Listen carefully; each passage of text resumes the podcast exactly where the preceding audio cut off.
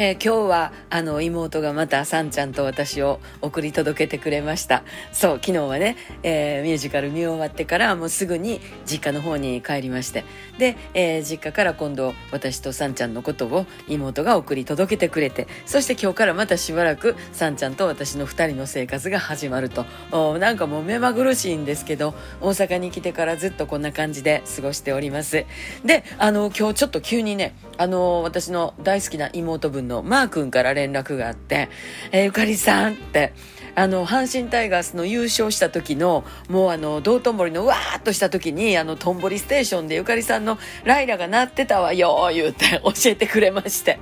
そうなんですよ。ハロウィンの時もそうやし、この阪神タイガースの優勝の時もそうなんですけど、ものすごい人がいてる時に、あの、ライラが鳴っとったんですね。なんかちょっと嬉しいですね。えー、誰も見てないかもしれへんけど、でもなんか、人が多いところ、賑やかなところでそうやって、あの、鳴ってるっていうか、こう、わーっとね賑やかなとこでなるのはいいですね。すごく私嬉しかったです。なんかこのまましばらくなんか空きがあったら鳴らしてくれるんやそうで、えー、もし南の方行かれる方がおってね、えー、たまたまご覧になっていただいたらちょっと嬉しいなと思いますけどまだもうちょっとなってくれたらいいね。また明日。また明日。また明